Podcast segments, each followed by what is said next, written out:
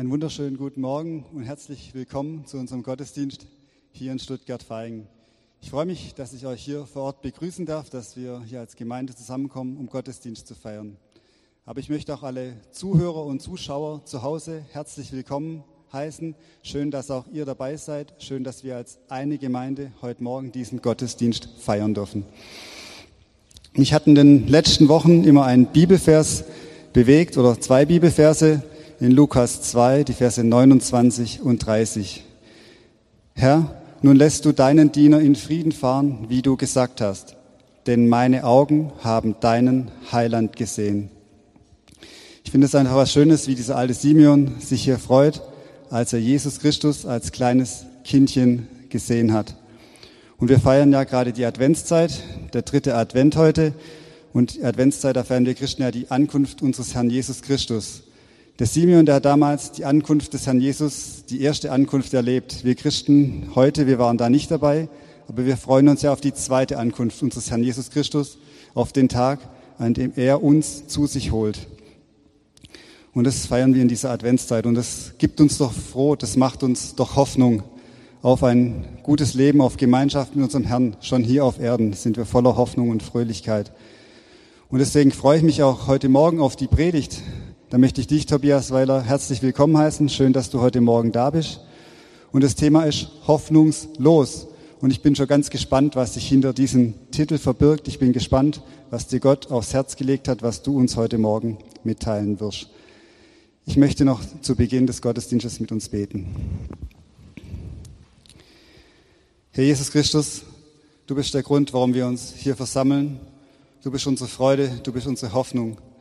Du hast die Herrlichkeit beim Vater für uns verlassen, bist auf diese Erde gekommen und dein Weg hat dich ans Kreuz auf Golgatha geführt. Dort hast du für unsere Schuld bezahlt und hast für uns den Weg zum Vater freigemacht. Das ist wirklich was Geniales, Herr, und wir danken dir dafür. Danke, dass wir nun Kinder Gottes sein dürfen durch dich. Jesus, ich danke dir auch für den Gottesdienst, den wir jetzt feiern dürfen, so als Gemeinde vor Ort versammelt und auch online. Wir sind eine Gemeinde und wir wollen dich anbeten. Und wir wollen dich auch bitten, dass du heute Morgen durch den Tobias sprichst. Bitte segne du ihn, rüste du ihn aus mit dem, was er, was du uns sagen willst. Ich möchte dich auch bitten, dass es bei uns Zuhören auf einen guten Herzensboden fällt, dass dein Wort uns ermutigt, dein Wort uns verändert und umgestaltet in dein Ebenbild. Danke, dass du heute Morgen mitten unter uns bist. Amen. Schönen guten Morgen. Hoffst du noch oder lebst du schon? So gab es eine Zeit lang einen Werbespruch einer jetzt nicht genannten Firma. Der Begriff der Hoffnung, er wird in unserem alltäglichen Sprachgebrauch ganz vielfältig verwendet. Hoffnung stirbt zuletzt. Oder hoffen wir das Beste. Oft handelt es sich eher um sogenannte vage Hoffnungen, von denen wir da sprechen. Hoffentlich wird das Wetter morgen schön sein und es ist eine Hoffnung, die sich auf die Verlässlichkeit oder Unverlässlichkeit der Wetterprognosen eben bezieht und insofern oft unzuverlässig ist. Hoffentlich kommt mein Zug heute pünktlich. Es haben schon oft viele und vergeblich gehofft. Kein Wunder, dass der Großteil der Bevölkerung doch lieber mit dem Auto fährt. Die sagen dann, hoffentlich gibt's keinen Stau. Und seit man mit Google Maps navigieren kann, können viele Staus umfahren werden. Dann kann einem aber schon auch wieder der Gedanke in den Sinn kommen, hoffentlich nutzen nicht so viele Google Maps, sonst sind die Umleitungsstrecken auch gleich völlig überlastet. Auch diese Hoffnung also relativ un zuverlässig. Nun, ich habe mit dem Begriff der Hoffnung etwas gespielt, auch bei der Themenformulierung von diesem Gottesdienst heute am dritten Advent, hoffnungslos. Da stecken für mich zwei mögliche Botschaften drin und ich beginne mal mit der negativen Version. Corona, Corona, Corona, von morgens bis abends klingt es jeden Tag mehr oder weniger in den Nachrichten rauf und runter. Es hätte noch schlimmer kommen können und es kam schlimmer. Unsere Bewegungsfreiheit wird immer mehr eingeschränkt. Hoffentlich hilft es. Oder ist das am Ende eine hoffnungslose Lage, in der wir uns befinden? Wie werden sich zudem die Einschränkungen auswirken auf die Wirtschaft? Befinden sich nicht schon viele Betriebe in einer hoffnungslosen Situation? Viele mussten Konkurs anmelden, Gaststätten, Hotels den Betrieb einstellen, Bedienstete wurden entlassen. Kurzarbeit in den großen Konzernen. Riesige Finanzlöcher tun sich auf.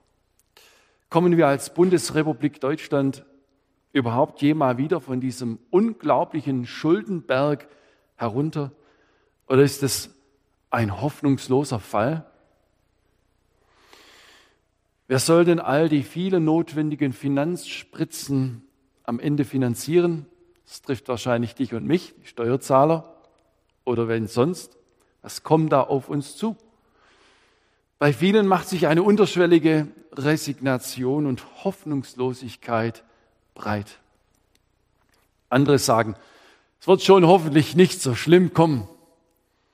Ist das eine begründete Hoffnung oder nur ein Wunschdenken ohne reale Aussicht auf Erfüllung? Hoffentlich werde ich nicht krank. Die Ansteckungszahlen steigen in letzter Zeit zwar stark an, hoffentlich wird es mich nicht erwischen. Ist das eine Hoffnung, die trägt? Oder sind wir dem Geschehen letztlich hoffnungslos ausgeliefert? Meine Arbe Frau arbeitet im mobilen Pflegedienst, wird mittlerweile zu Beginn jeder Woche getestet. Zuletzt vergangenen Dienstag, da war auch der Gedanke da, hoffentlich fällt der Test negativ aus, äh, sonst muss ich auch in Quarantäne die Online-Predigt allenfalls vom Schreibtisch aushalten und dann wird es kompliziert und die Qualität von Bild und Ton lassen so wünschen übrig. Die fähigen Techniker wie heute hier, die fehlen einem dann. Nun, wie ihr seht, ich bin nicht in Quarantäne, aber das haben wir nicht in der Tasche. Können Masken und Abstände wirklich helfen? Oder setzen wir unsere Hoffnung zu sehr auf sie und achten dabei zu wenig auf die klassischen Hygienemaßnahmen? Solche Gedanken und ähnliche haben mich mitunter zu dieser Themenformulierung gebracht. Jedenfalls können wir eines sagen, der Begriff der Hoffnung ist für uns umgangssprachlich etwas, womit wir uns Mut machen wollen. Gib nicht auf. Bitte nicht resignieren. Vielleicht gibt es noch eine Chance. Vielleicht haben wir doch eine Zukunft. Vielleicht schaffen wir ja das doch noch. Und wir wissen tatsächlich auch vom psychologischen Standpunkt aus, wenn ein Mensch nicht mehr hofft, in einer Krankheitssituation oder einer Phase der Arbeitslosigkeit oder einer Beziehungskrise, dann hat er keinen Antrieb mehr, keine Motivation, sich noch zu engagieren. Dann hat er mehr oder weniger sich oder eine Sache aufgegeben. Viele Gefangene, die in den Konzentrationslagern im Rahmen vom Zweiten Weltkrieg Unsägliches erlitten haben, überlebten nur deshalb, weil sie die Hoffnung nie aufgaben. Solange ein Mensch noch hofft, gibt er nicht auf und er hat das ersehnte, erträumte Ziel vor Augen. Vielleicht nur dieser kleine Lichtschimmer am Ende des dunklen Tunnels. Aber dieser kleine Lichtschimmer gibt ihm Mut und Kraft, Motivation, durchzuhalten und dran zu bleiben. Eines können wir festhalten, wir Menschen brauchen Hoffnung. Wir brauchen sie existenziell. Hoffnung trägt und motiviert im Hier und heute. Hoffnung sieht das Glas halb voll anstatt halb leer. Aber ganz realistisch betrachtet, oft geht es bei unserer Hoffnung mehr oder weniger, ich habe es schon angerissen anfangs, um einen gewissen Zweckoptimismus und weniger um reale, positive Aussichten. Wenn der Patient zum Beispiel wüsste, dass seine Heilungschancen aussichtslos sind, dann würde er sich möglicherweise vollständig aufgeben. Dann würde seine Lebenszeit noch schneller ablaufen. Also macht es in gewisser Weise Sinn, dass diese Person hofft. Sterben wird er allerdings früher oder später. Und darum geht es auch darum, welche Hoffnung trägt zuletzt, auch über diesen letzten Punkt hinaus. Am Ende jedenfalls wird es in unserem Leben nicht ausreichen, gesagt zu haben, hoffentlich reicht es. Am Ende geht es um belastbare Fakten und verlässliche Informationen. Und weil das heute ein Gottesdienst ist, ist uns die Bibel und die gute Nachricht von Jesus Christus unser Bezugspunkt und Grundbuch beim Thema Hoffnung. Der Begriff der Hoffnung kommt auch in der Bibel einige Male vor. Es ist dabei auch die Rede von Menschen, die keine Hoffnung haben oder ihre Hoffnung eben auf Unverlässliches setzen. Wenn du dich vielleicht auch als jemanden erkennst, der keine tragfähige Hoffnung hat, dann lies doch mal die Bibel. Fang vielleicht an im Neuen Testament, im Lukas-Evangelium, ist schon erwähnt worden vom Steffen vorher, und entdecke Menschen, die hoffnungslos waren, aber zu einer verlässlichen Hoffnung durch Jesus Christus fanden. Die Hoffnung nämlich, die einem Menschen durch den Glauben an Jesus Christus geschenkt ist, die wird als Vorfreude auf das Positive und gewiss zu Erwartende beschrieben und verstanden in der Bibel. Als Vorfreude auf das Positive und gewiss zu Erwartende. Der große Unterschied also zwischen unserer umgangssprachlichen Hoffnung und der Hoffnung, die Christen haben dürfen, ist nämlich der Bezugspunkt. Also nach dem Gedanken der Bezugspunkt christlicher Hoffnung ist dann eben auch kein Zweckoptimismus, sondern real. Ein fester Bezugspunkt. Bezugspunkt christlicher Hoffnung, kein Zweckoptimismus. Also Zweckoptimismus wäre nach dem Motto, jetzt stellen wir uns halt mal vor, es gäbe einen Himmel in Wahrheit weiß man es halt nicht so wirklich, aber besser sind wir doch mit etwas Optimismus und engagiert unterwegs, um ein zumindest gedachtes Ziel zu erreichen. Dann haben wir zumindest etwas Gutes für die Gesellschaft heute eingebracht. Entsprechend dieser Version wird ja manchmal der Religionsunterricht und Religiosität auch von ausgesprochen nicht christlicher Seite befürwortet. Lassen wir den Menschen doch ihre Religion das macht sie leistungswillig und sie halten sich an gewisse Regeln. Ähm, denn würden alle Menschen wirklich glauben, dass Gott nicht existiert, der Himmel leer ist und dass nach dem Tod sowieso alles aus ist, dann würden sie möglicherweise in totaler Konsequenz nach dem Motto leben, lasst uns essen und trinken, denn morgen sind wir sowieso tot. Dann würde das gesellschaftliche Leben vielleicht ganz schnell vollends den Bach runtergehen, wenn dieses Dasein sowieso für die Katz ist. Aber das wollen Menschen mit atheistisch-humanistischem Weltbild nun doch auch nicht. Also, liebe Freunde, das hört sich mitunter ziemlich hoffnungslos an, wenn man solche Gedankenspiele macht. Aber als ich mich mit dem Thema auseinandergesetzt habe, musste ich denken, schrecklich die Vorstellung, wenn wir Menschen in letzter Konsequenz davon ausgehen müssten, dass es keine Hoffnung gibt. Aber es gibt sie, die Hoffnung. Biblisch verstandene, echte, tragfähige und verlässliche Hoffnung, Vorfreude auf das gewiss zu erwartende und positive, was da in der Zukunft kommt. Echte Hoffnung durch Jesus Christus. Jesus.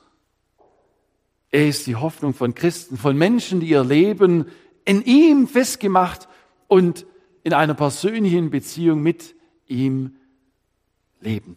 Jesus ist der Bezugspunkt für ihre Hoffnung. Jesus ist der starke, unverbrüchliche Fels im Meer der Zeit und im Sturm des Lebens, der Anker, der in jedem Fall hundertprozentig hält. Der einzige, der wirklich verlässlich und absolut vertrauenswürdig ist.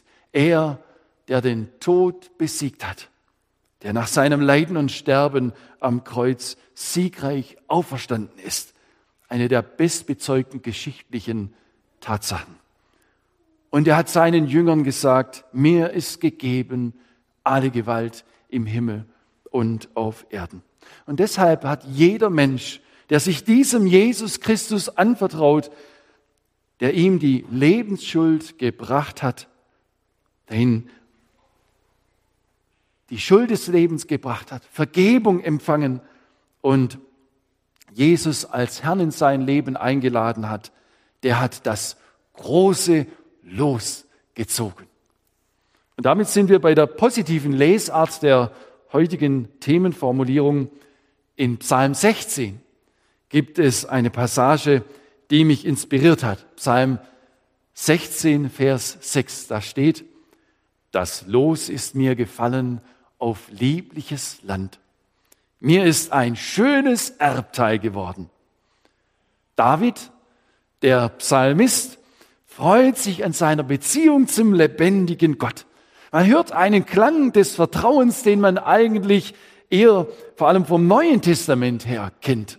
Christen dürfen sich als Gottes Kinder verstehen, kindlich, unbekümmert, ehrlich und offen im Gespräch mit ihrem Herrn und Gott sein.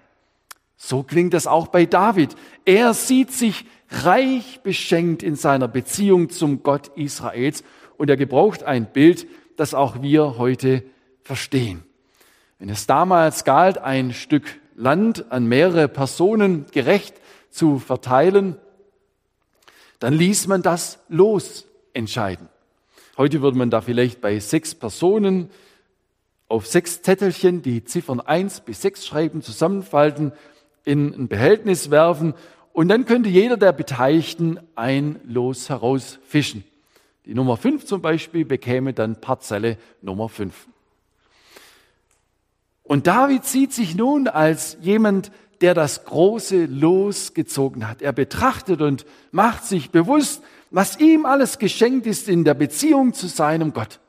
In Vers 5, da sagt er in diesem Psalm, der Herr, Gott selbst, ist mein Gut und mein Teil.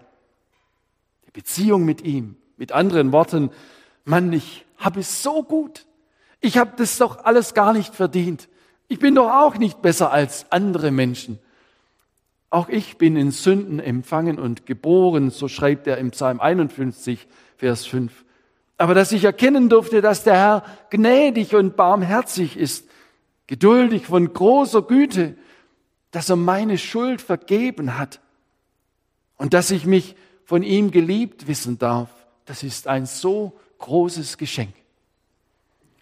Im Alten Testament, da haben wir diesen Sachverhalt bei besonderen Personen, wie zum Beispiel eben David, schon angedeutet. Neutestamentlich betrachtet nun, im Glauben an Jesus Christus ist einem Christen deutlich erkennbar, so unglaublich viel geschenkt an geistlichen Gütern, dass man eigentlich nichts mehr zu jammern und zu klagen hätte, wenn man sich nur recht bewusst wäre, was einem da alles geschenkt ist. Ich darf Gottes Kind sein. Ich habe es schon erwähnt. Nicht der Leistungsgedanke muss in meinem Leben bestimmend sein, sondern der Beziehungsgedanke. Die heilvolle Liebesbeziehung zu Jesus. Gottes Liebe, die kann man sich nicht verdienen und sie ist größer als alles, was wir uns vorstellen können. Und ein weiteres. Meine Schuld ist vergeben. Ich habe schon gesagt, Jesus hat am Kreuz vor 2000 Jahren dafür bezahlt. Und so oft ich in eine Sünde falle, brauche ich das nicht verheimlichen, sondern darf sie ihm bekennen, ihm bringen und wissen, Jesus ist nicht launisch und er vergibt mir das eine Mal und das andere Mal nicht. Nein, er macht mich rein von aller Sünde, so verspricht es mir sein Wort. Es ist ein unglaublich großes Geschenk. Jedes Mal, wenn ein Christ oder sonst einer, der noch nicht Christ ist und zu Jesus kommt, wenn er seine Sünde zu Jesus bringt, da wird ein unheilvoller Abwärtstrend durchbrochen. Schau dir Menschen an, die verbittert oder von ihrem selbstzerstörerischen Lebensstil offensichtlich gezeichnet sind. Schau dir zerbrochene Beziehungen an. All das sind Ziele auf dem Abwärtstrend der Sünde. Aber durch Jesus wird dieser Abwärtstrend durchbrochen. Er schenkt Vergebung und neue Zuversicht. Und noch mehr. Ich darf lernen, dass es nicht um meine Kraft, sondern um seine Kraft in meinem Leben als Christ geht. Jesus lebt in mir durch den Heiligen Geist. Nicht ich muss ihm beweisen, was ich für ein treuer und toller Christ bin, das bin ich nämlich nicht. Nein, er will in mir und durch mich sich in seiner, durch seine Gegenwart, in seiner Kraft erweisen.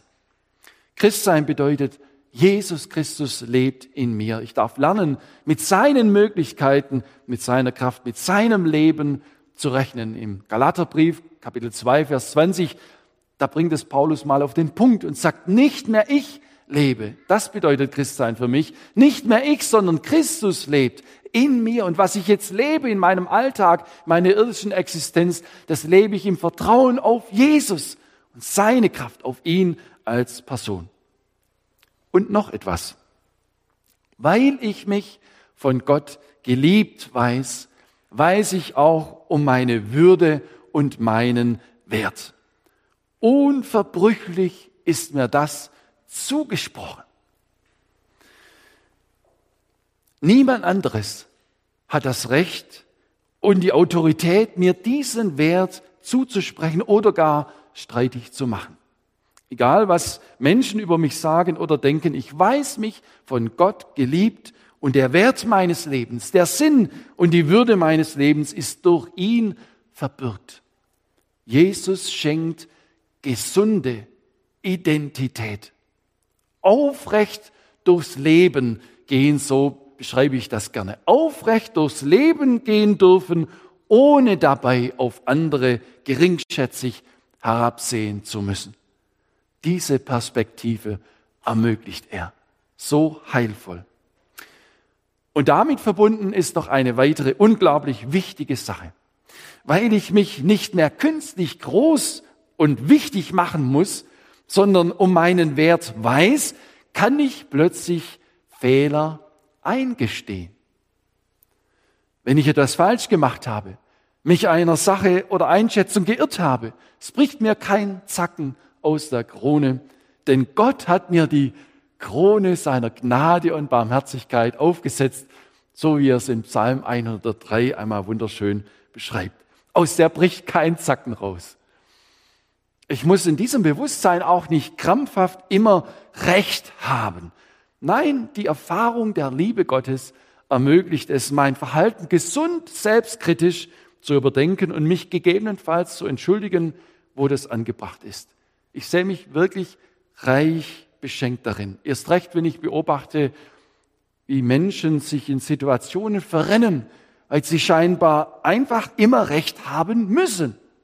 Es ist unglaublich anstrengend, mit Personen zu leben oder zusammenzuarbeiten, die scheinbar nie einen Fehler machen und die offensichtlich sehr viel Kraft dabei verbrauchen, sich selbst in ein gutes Licht zu rücken. Das Schlimme, solche Menschen können oft nicht vergeben. Und das ist eine echte Katastrophe. Menschen gehen innerlich kaputt, wenn sie erlebtes Unrecht nicht loslassen, sondern ständig nachtragen müssen. Es hat ja alles sehr viel damit zu tun, sich aufwerten zu wollen, sich selbst zu rechtfertigen, wichtig und bedeutend sein zu wollen. Aber zu vergeben heißt schlicht, ich gebe die Sache dem ab, der der gerechte Richter ist und der zuständig ist, dem lebendigen Gott, Jesus Christus. Abgeben. Nun eigentlich sind das alles berechtigte Bedürfnisse eines Menschen, sich geliebt wissen, wertvoll, bedeutend, einzigartig und unvergleichlich zu sein und das Unrecht, das mir angetan wird, dass das vergolten wird irgendwie. Alles richtig und gut. Zum Problem werden all diese Bedürfnisse nur, wenn wir sie ohne und getrennt von unserem Schöpfer beantworten und stillen wollen. Denn wir Menschen sind zur Gemeinschaft mit ihm bestimmt. Und das ganze Paket, das ich jetzt hier geschnürt oder uns vor Augen gestellt habe, das gibt es eben nur in Gemeinschaft mit Gott. Und Sünde meint vom Prinzip her in Trennung von Gott zu leben. Das ist das Prinzip, das ist der Weg der Sünde. Und all das, was ich nur als geliebtes Gegenüber Gottes finde und habe, getrennt von ihm finden zu wollen, kann nicht funktionieren. Wem einmal dafür die Augen aufgegangen sind, der fragt sich, warum kapiere ich das eigentlich erst jetzt? Nicht anders ist es mit dem Thema der Hoffnung. Mit Jesus bist du nicht mehr hoffnungslos, sondern hast das große Los der Hoffnung gezogen. Jesus, das Hoffnungslose. Das, was wir bisher angeschaut haben, können wir alles schon gut mit dem Thema der Hoffnung verbinden. Menschen, die sich geliebt wissen, die sich an ihrem Wert, ihrer Bedeutung freuen können und die wissen dürfen, alle Schuld meines Lebens ist vergeben, die sind allein deshalb schon reich und von lebenshemmendem Ballast befreit. Erst recht, wenn sie in einer vergebenden Herzenshaltung unterwegs sind. Vergangenheit und Gegenwart sind dann in den wesentlichen Bereichen geklärt. Ganz viel Grund hoffnungsfroh unterwegs zu sein. Aber das Thema Hoffnung spricht da, wie schon erwähnt, im übergeordneten Sinne von der positiven, ganz gewissen Zukunftserwartung, Vorfreude auf das Positive, ganz gewiss zu erwartende. Und dazu gehört nun die Realität, dass auch im Leben von Christen nicht alles nur rosarot und problemlos wäre. Nein, Christen haben zu allen Zeiten, nicht nur trotz ihres Glaubens, Nachteile und Schwierigkeiten erlebt, sondern geradezu wegen ihres Glaubens an Jesus Christus. Insbesondere wenn wir an das Thema Christenverfolgung weltweit denken, erkennen wir das deutlich. Und dazu möchte ich einen kurzen Textabschnitt aus dem Römerbrief uns lesen, Römer Kapitel 5, Verse 1 bis 8. Da spricht der Apostel Paulus im Grunde genommen zunächst auch diese so wunderbare Palette von Beschenktsein und Geschenken in einem Christenleben an, aber er spricht eben auch von Nöten. Wir lesen Römerbrief Kapitel 5, Verse 1 bis 8.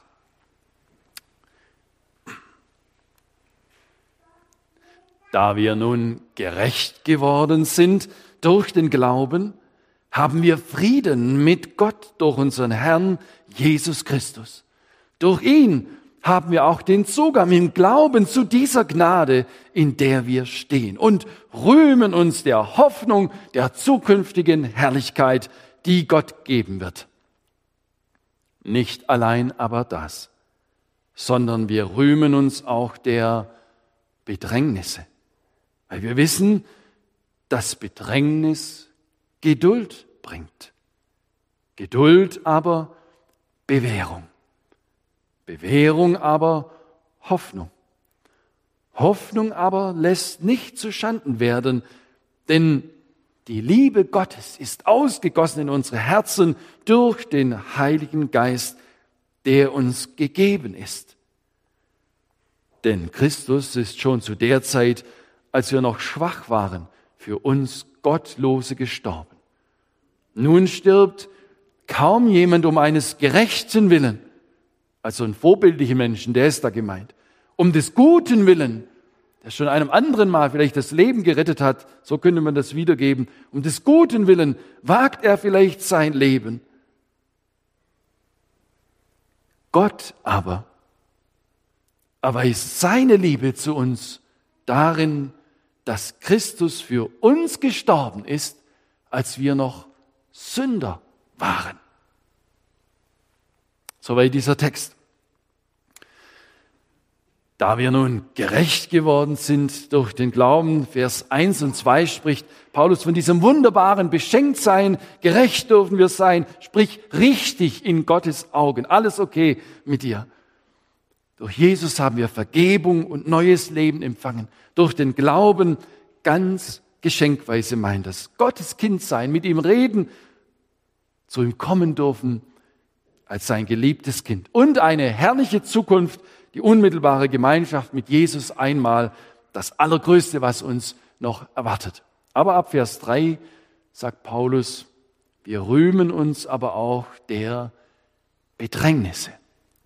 Er spricht unter anderem von Christenverfolgung, die er selbst und viele mit ihm und bis heute unzählige Christen erlebt und erlitten haben und erleiden. Paulus spricht davon nicht leichtfertig. Aber damals gab es auch Christen von der Sorte, die gesagt haben, wenn du gesegnet bist von Gott, wenn du Kind Gottes durch den Glauben an Jesus geworden bist, dann gibt's keine Probleme mehr in deinem Leben. Und wenn Probleme kommen, dann nur, um gelöst zu werden. Wenn du krank wirst, um wieder gesund zu werden. Klar, spektakuläre Wunder und positive Erlebnisse am laufenden Band.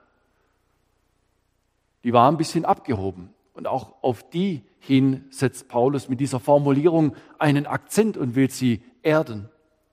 Paulus, er weiß auch von Krankheit, Unglück, Tod, zwischenmenschliche Herausforderungen, finanzielle Engpässe, Erleben von Unrecht und Fragen ohne Antwort. Offene Fragen, die kennen wir sicherlich auch aus unserem Leben. Und all das lässt Gott zu. Gott, warum? Warum hat es mich mit Corona oder Arbeitslosigkeit getroffen? Warum habe ich diese oder jene schwere Erkrankung? Ich habe mich doch so sehr auf eine schöne Rentenzeit gefreut. Und jetzt das. So habe ich es erst kürzlich gehört. Nur eines oder ein paar wenige Beispiele unter sehr vielen anderen Möglichkeiten und Realitäten, die uns oder Menschen, die wir kennen, betreffen können. Paulus, wie kannst du sagen, wir rühmen uns dieser Bedrängnisse? Das sind doch unangenehme Dinge. Und Paulus, der eine Menge hätte davon erzählen können, man lese nur einfach mal im zweiten Korintherbrief, Kapitel 11, ab Vers 23. Paulus erklärt, wir rühmen uns der Bedrängnisse, weil wir wissen, dass Bedrängnis Geduld wirkt. Was er hier meint, hat mit Dulden zu tun, mit dem Aushalten einer belastenden Situation. Und dieses Ertragen einer übergroßen Belastung, das weiß Paulus ganz genau, das führt uns unsere Grenzen sehr schnell vor und deutlich vor Augen. Das, da merkt man sehr praktisch, dass es mit der eigenen Kraft nicht geht, dass es um Gottes Kraft in einem Christenleben gehen muss.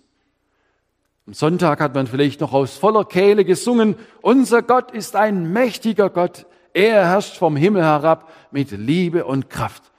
Aber dann im Alltag, in solchen Situationen, da fangen wir allzu gerne zu jammern und zu zweifeln an, wenn uns zum Beispiel der Arbeitskollege nicht mit Samthandschuhen anfasst oder etwas schief läuft. Wie die Israeliten auf ihrer Wüstenwanderung damals nach dem Auszug aus Ägypten. Auch da hatte Gott immer wieder Schwierigkeiten und unüberwindbare Hindernisse zugelassen, damit sie eines hätten lernen sollen. sich ganz praktisch auf ihn und seine Kraft, seine Möglichkeiten zu verlassen, damit sie dieses hätten lernen sollen. Paulus wusste, diese Erziehungswege sind für uns wichtig. Gott lässt diese Dinge zu. Weil wir sonst ein theologisches Theoretikum mit uns herumtragen würden und viele theologische Richtigkeiten im Gottesdienst und Alltagsgespräch von uns geben könnten, vielleicht in der Diskussion die Stärkeren und die Gewinnenden wären, aber nicht wirklich gelernt hätten, aus Gottes Kraft zu leben. Und das würde unser Zeugnis, unser Bekenntnis zu Jesus auch zunichte machen. Und dann sagt Paulus, Geduld bringt Bewährung. Für mich ist das ein gewisser Hinweis. Ich würde nur ungern jemandem geistliche Verantwortung in größerem Maße anvertrauen, wenn diese Person und ihr Glaubensleben nicht auch durch Bedrängnisse bewährt wurde. Nur wer ganz praktisch vom Alltagsleben her bezeugen kann, wie er Jesus erlebt, aus Gottes Kraft lebt, nicht in irgendwelchen spektakulären Erlebnissen, wo das Erlebnis selbst schon wieder die Person in den Mittelpunkt rückt, sondern im schlichten Alltag, da hätte ich am ehesten ein gutes Gefühl. Aber wenn immer die schlimmen Arbeitskollegen es einem so schwer machen, dass man sein Christsein leben kann und sagt, Herr, befreie mich von diesen Schwierigkeiten, das macht er aber nicht. Er will, dass wir lernen, aus seiner Kraft zu leben. Und wenn wir immer davonlaufen vor den Herausforderungen, Realitätsflucht begehen, dann kann das in unserem Leben nicht geschehen. Paulus bringt also zum Ausdruck, das ist Gottes Erziehungsschule, damit wir brauchbar werden in seinem Reich und unser Leben real von ihm geprägt wird. Und dann sagt er, Bewährung aber bringt Hoffnung. Und diese Hoffnung lässt nicht zu Schanden werden. In anderen Worten, wer in den Nöten, in den Engführungen seines Lebens die Gott zulässt, lernt aus Gottes Kraft ganz praktisch zu leben, mit Jesus als seinem Leben zu rechnen. Ich kann nicht, Herr, aber du kannst. Der wird dabei bewährt.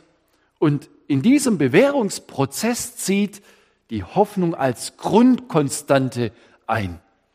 Egal wie die Situation in seinem Alltag aussieht, er sieht sich nicht hoffnungslos, sondern weiß zutiefst, wie es ein Liederdichter zum Ausdruck brachte, Philipp Spitta. Ich habe gestern Abend noch kurz ein bisschen seine Lebensgeschichte angeschaut. Könnte sagen, als Schwabe, der hat auch noch nichts Schönes erlebt oder Kett im Leben. Ne?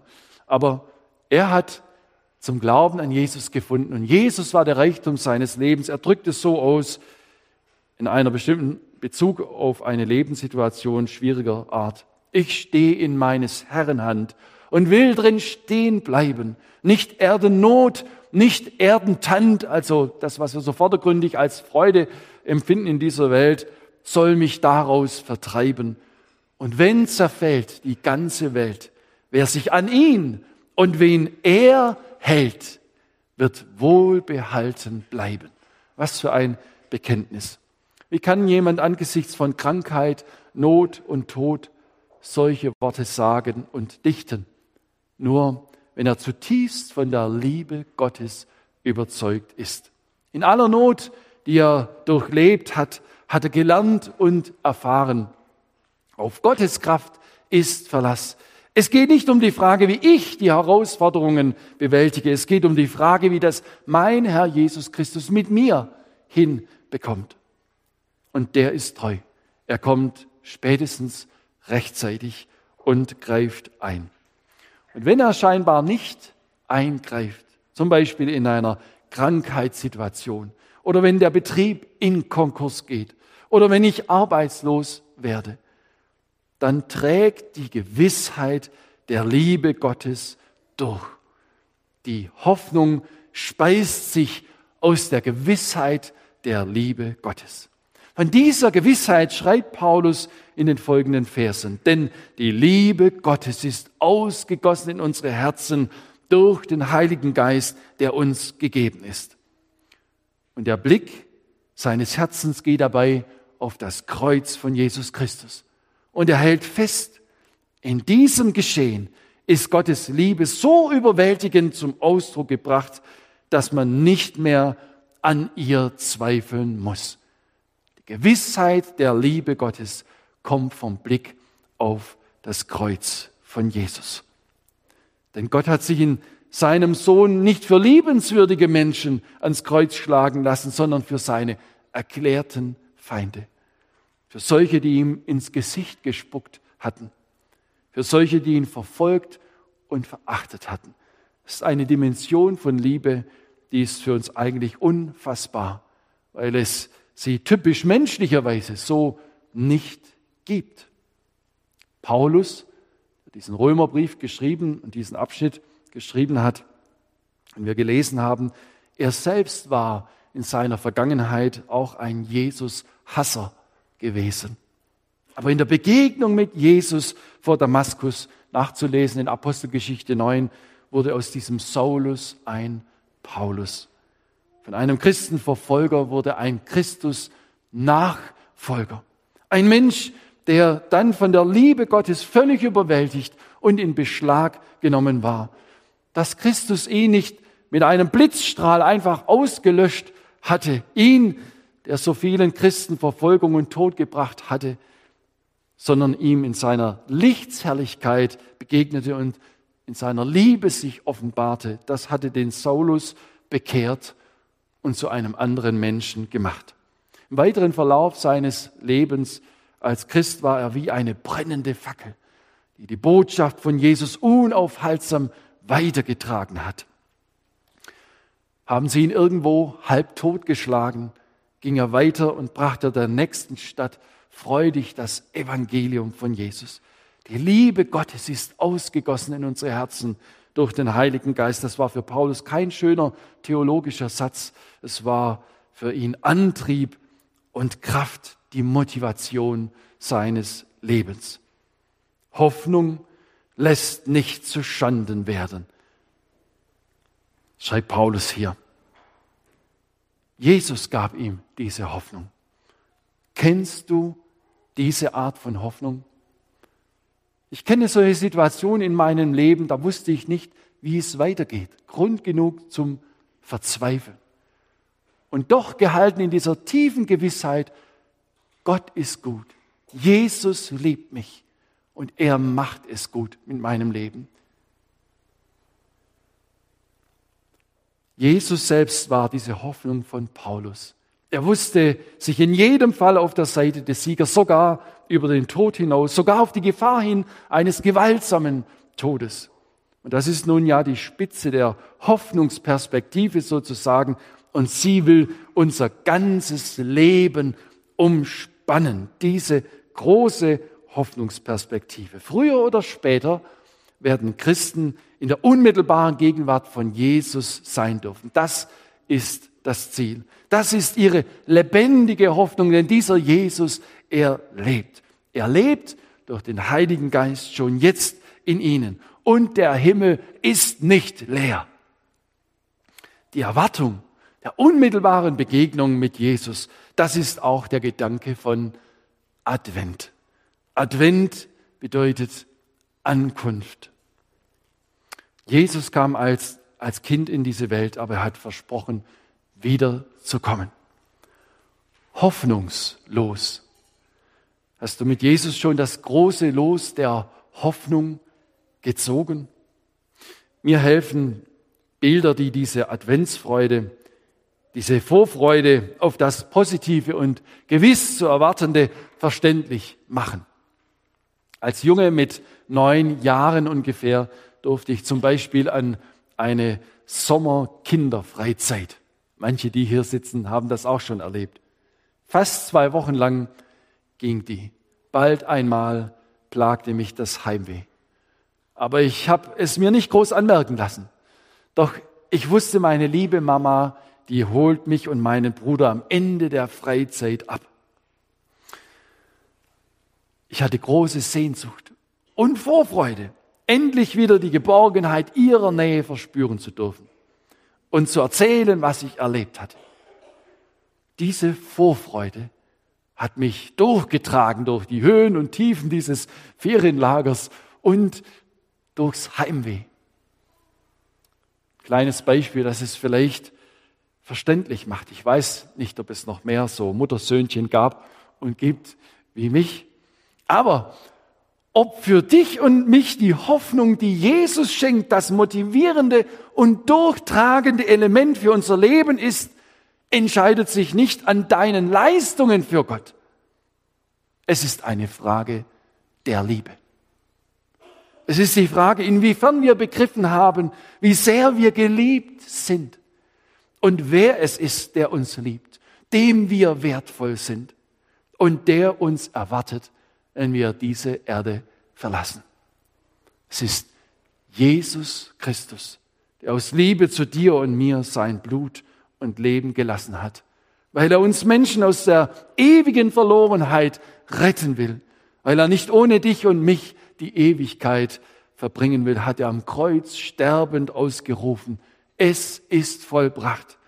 Drei Tage später ist er auferstanden von den Toten. Und seit Pfingsten kann jeder Mensch weltweit mit Jesus in Kontakt kommen. Es lohnt sich, still vor ihm zu werden und ins Gespräch mit Jesus zu kommen. Wenn du das vielleicht noch nie getan hast, will ich ermutigen. Sag ihm, dass du dich nach echter, lebendiger, ewiger, tragfähiger Hoffnung sehnst. Lass dich auf Jesus ein. Öffne dich ihm. Bring ihm alles, was dich beschäftigt und bewegt. Und wenn dir plötzlich Schuld bewusst wird, die du vor Gott und Menschen hast, dann bring sie auch ihm. Er nimmt dich an, vergib dir, mach dich zu Gottes Kind, zu einem Menschen, der nicht hoffnungslos ist, sondern mit ihm das große Los der Hoffnung gezogen hat. Ich will abschließend ein, das eingangs zitierten, den eingangs zitierten Werbespruch dem Evangelium gemäß umformulieren. Hoffst du noch oder lebst du schon? So lautet dieser Werbespruch.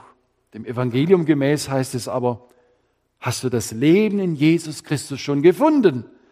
Dann hast du eine lebendige Hoffnung. In jedem Fall, unter allen Umständen. Vorfreude auf das Positive, gewiss zu erwartende. Diese Adventsfreude wünsche ich uns von Herzen allen. Amen. Wir wollen noch beten. Lieber Herr Jesus Christus, ich will dir herzlich Danke sagen, dass du in diese dunkle Welt gekommen bist, als das Licht in Person, dass du es hell machst in Herzen, die sich dir öffnen, Herzen, die hoffnungslos sind, verzweifelt. Du weißt, wie viele es vielleicht gerade jetzt in dieser Zeit und auch in diesem Corona-Geschehen gibt, in Deutschland und weltweit. Und ich will dich herzlich bitten, wenn heute Menschen zugehört oder zugeschaut haben im Internet, dann will ich dich bitten, berühre ihre Herzen, offenbare dich ihnen in deiner überwältigenden Liebe und mach du harte Herzen weich, dass sie sich dir öffnen und neugierig und gespannt werden, was passiert, wenn sie sich auf dich einlassen.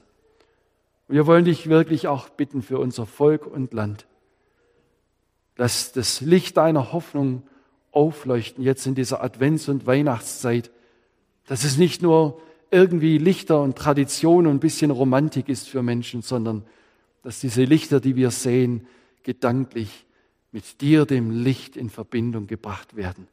Und Menschen fragen und suchend werden nach dir. Wirke du, erbarme dich über unser Land. Schenke auch noch eine Umkehr, ein Suchen nach dir, dieser großen Not, wirtschaftlich, persönlich und gesundheitlicher Art. Wollen dich bitten, erbarme dich unser. Und danke, dass du die Hoffnung bist und dass wer sich auf dich einlässt, nicht enttäuscht wird. Wie wunderbar bist du. Du erhörst Gebet du bist da. Segne du uns. Vielen Dank. Amen.